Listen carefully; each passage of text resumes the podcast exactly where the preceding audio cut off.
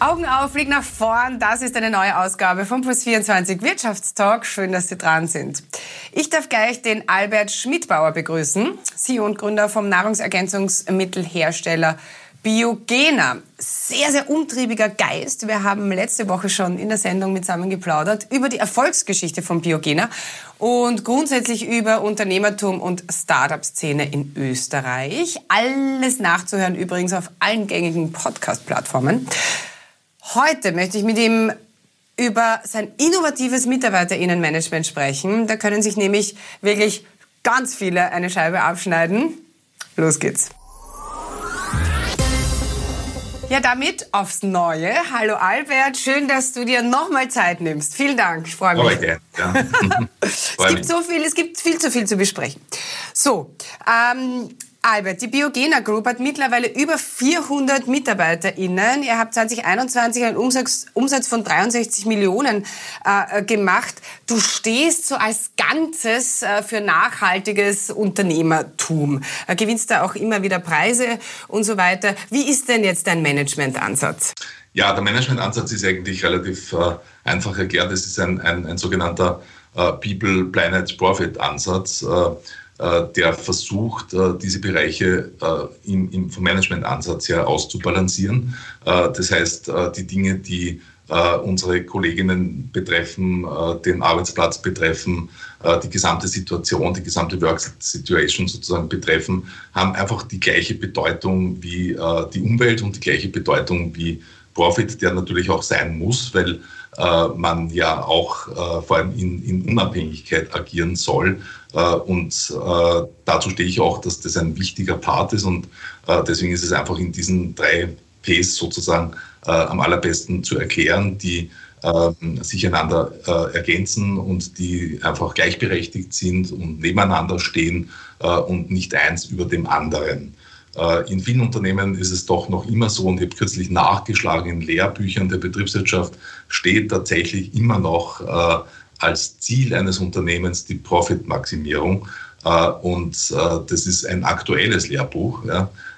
Und ich glaube, dass diese Zeiten einfach vorbei sind. Profit ist eine Restriktion muss man machen, um wachsen zu können, muss man machen, um unabhängig äh, zu bleiben. Äh, aber eigentlich geht es darum, Menschen um sich zu sammeln äh, als äh, Mitarbeiter, als Mitarbeiterinnen, aber auch äh, Kunden, Kundinnen, eine Community aufzubauen, die einen Zweck haben, die eine Mission haben. Uh, unsere große Mission ist Gesundheit und Wohlbefinden. Das ist das dritte nachhaltige Entwicklungsziel der Vereinten Nationen. Uh, und damit gewissermaßen nicht nur unsere Mission, sondern auch unsere License to Operate. Äh, und äh, ich glaube, dass in Zukunft Unternehmen überhaupt nur mehr so führbar sind, äh, dass man eine belastbare Mission aufruft, mit der sich sowohl Mitarbeiterinnen und Mitarbeiter identifizieren können, als auch Kunden, als auch ja, Geschäftspartner und überhaupt viele Menschen. Das ist notwendig und dann bekommt so eine Mission und damit auch das Unternehmen äh, eine entsprechende Kraft. Mhm. Kannst du mir da mal so ein ganz konkretes Beispiel nennen, wie das, wie das bei euch abläuft? Nachhaltiges Management? Äh, ja, da gibt es natürlich, äh, also ich könnte jetzt, äh, wir könnten ungefähr 25 Stunden durchreden, bis wir äh, vor Müdigkeit umfallen, ist, äh, weil wichtig ist, dass man natürlich dann, es lässt sich ja schneller mal dahin sagen, wir führen ein ein, ein, ein People, Planet, Profit äh, Management Ansatz und, und, und versuchen den zu verwirklichen. Aber es zeigt sich halt im, im, im Detail. Ein Beispiel ist unsere fantastische Ökodose. Äh, wir haben die einzige Verpackung für Food Supplements äh, in der Branche, äh, die wir auch selber entwickelt haben, die aus nachwachsenden Rohstoffen äh, hergestellt äh, sind. Ja. Äh, so, äh, und die haben wir bereits zu einem Zeitpunkt eingeführt, wo, das, wo wir fernab davon waren, uns das leisten zu können. Und dann ist man natürlich im Management besonders gefordert, einen Partner zu finden. Haben wir mit einer großen österreichischen Firma in Vorarlberg, die diese Dinge macht, äh, gefunden, die dann, mit der wir einen Deal gemacht haben, die die Entwicklungskosten von weit über 600.000 Euro gewissermaßen vorfinanziert haben und uns erlaubt haben, dann mit jedem Bezug äh, der, der, der Dosen äh, einen kleinen Centbetrag davon zurückzuzahlen. Und damit haben wir es äh, trotz äh, der Unmöglichkeit, das zu finanzieren, geschafft, hier einen, einen sehr relevanten Umweltbeitrag zu leisten und keine Mineralöldose, keine Plastikdose zu haben, sondern eine, die aus nachhaltigen ähm, äh, äh, Rohstoffen hergestellt wird und sogar einen positiven äh, CO2-Beitrag äh, leistet. Äh, und da ist man bei einem Nachhaltigkeitsansatz im Management permanent gefordert, permanent auch kreativ zu sein. Und das ist vielleicht auch der Vorteil, weil ich grundsätzlich ein kreativer Mensch bin, diese Lösungen dann auch zu finden, sie jedenfalls zu suchen. Aber dieses Beispiel soll zeigen, dass man manchmal ganz tief hineingehen muss, weil es wäre ansonsten auch einfach zu beantworten gewesen, wir haben kein Geld für die Entwicklung einer Ökodose, Punkt. Ne? Äh, also das wäre vielleicht der Zugang eines weniger leidenschaftlich nachhaltigen Managementansatzes. Ne?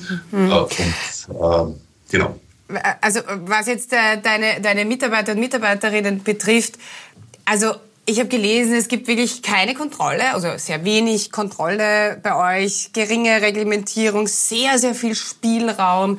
Das klingt alles urtoll. Ähm, kann damit aber auch wirklich jeder umgehen? Wie sind denn da die Erfahrungen?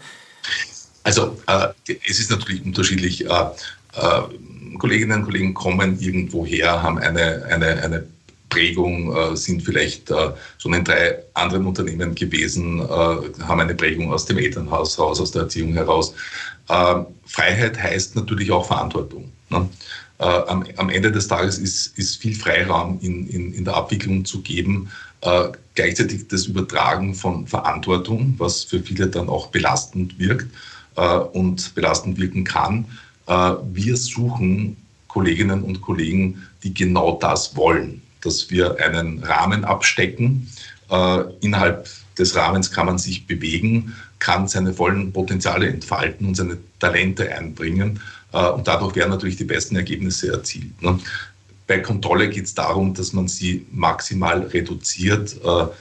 Natürlich gibt es Kontrolle im Sinne von vor allem Ergebniskontrolle. Aber es ist ein großer Unterschied, ob man Ergebnisse kontrolliert oder ob man tagtäglich die Arbeitsweise an und also, für sich. Ob man den Weg dorthin äh, na, äh, kontrolliert. Genau.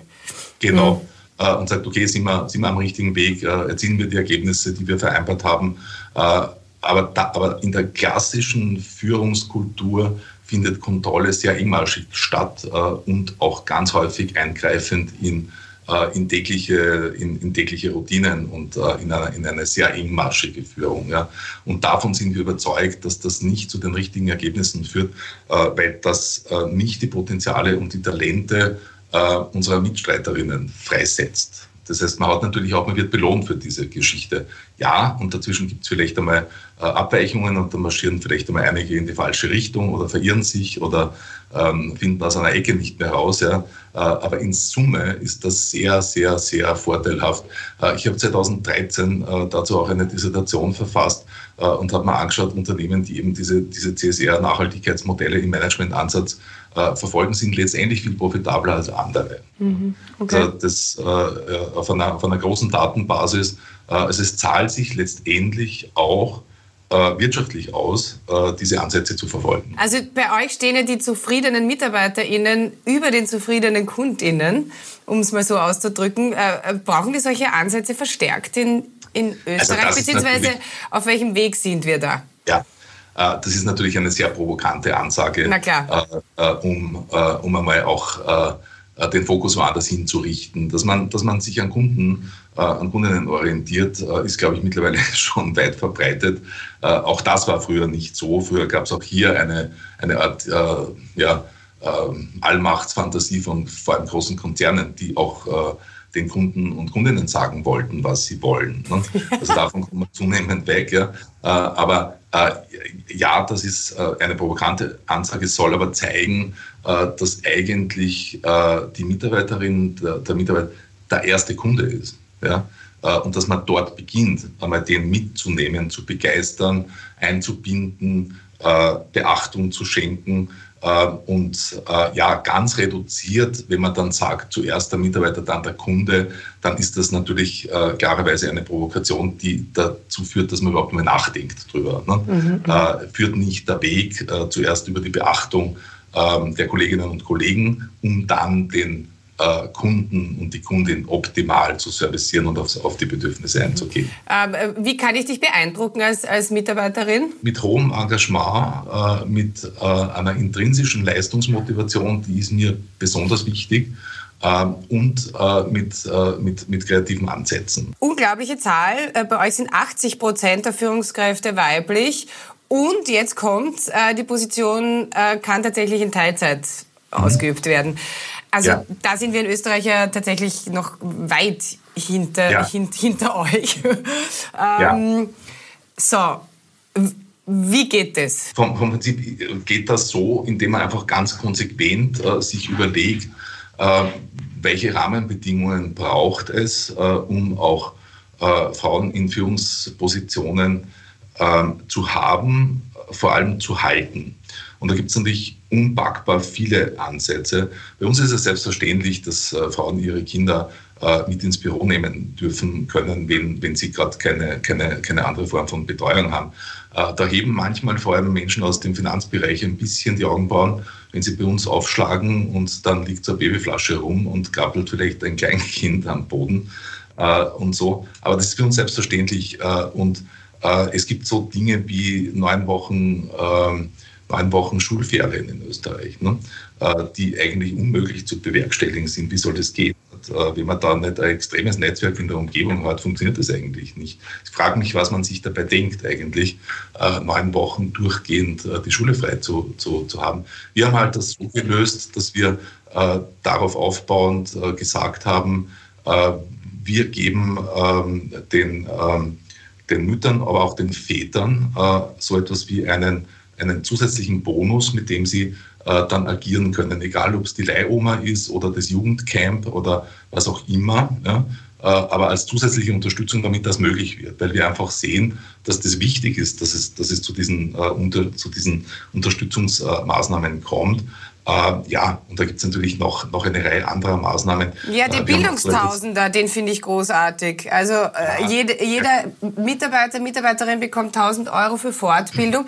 Und zwar, und das ist natürlich der springende Punkt, ähm, das, das können Sie ausgeben, wofür Sie äh, wollen, also äh, in ja. puncto Fortbildung. Also ich könnte auch meinen Aquarellkurs damit finanzieren, oder? Ist das so?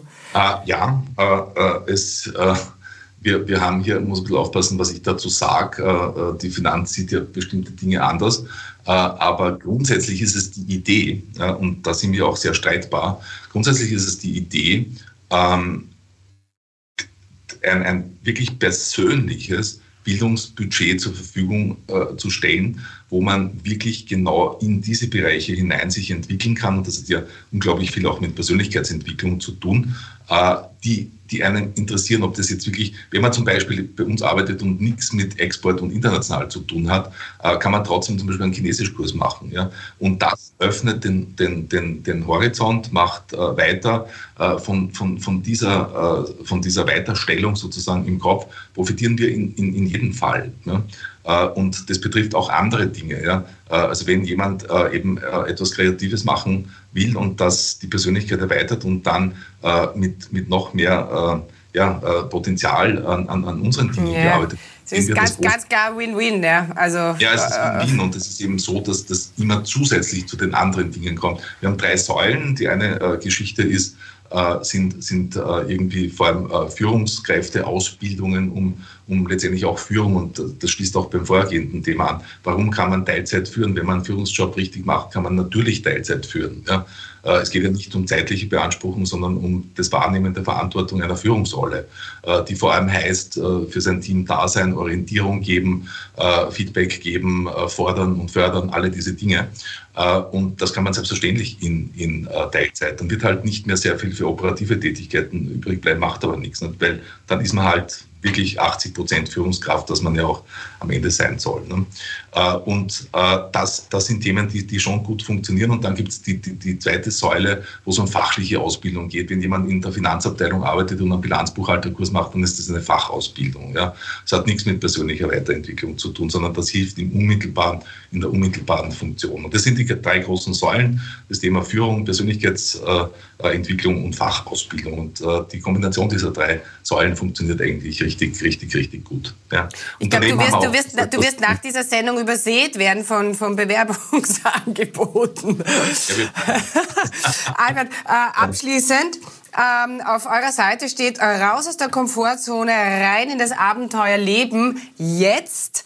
Ähm, was steckt hinter diesem Gedanken? Was bedeutet für dich Leben? Ja, das, das, das bedeutet, dass man, dass man ganz stark versucht, äh, im, im, im Hier und, und Jetzt zu agieren, dass man, dass man sich äh, agil hält in, in, in, in, in, in jeder Form, äh, nicht festgefahren ist, äh, dass man jeden Tag aufs Neue äh, zulässt, dass man sich hinterfragt, dass man seine, äh, ja, sein, sein Tun hinterfragt. Äh, das sollten viele Unternehmen und viele Menschen jeden Tag tun, ne? Um dann möglichst agil und, und auch Spaß und Freude an dem zu haben, was man tut. Mhm. es gibt doch nichts Schrecklicheres, als jeden Tag irgendetwas zu tun, was einem keine Freude macht. Ne? und, und das mit jetzt ist einfach wirklich, beginne jetzt damit, plane nicht, fange jetzt in der Sekunde an, das zu tun, äh, wo, wo, wo du gut bist und wo du etwas bewegen möchtest, wo du Leidenschaft hast. Und das wird jedenfalls zum Erfolg führen. Bestes Abschlusswort. Vielen Dank, Albert. Alles, alles Gute Danke. und hoffentlich bis bald. Ciao. Danke. Tschüss. Adieu. Baba. Tschüss.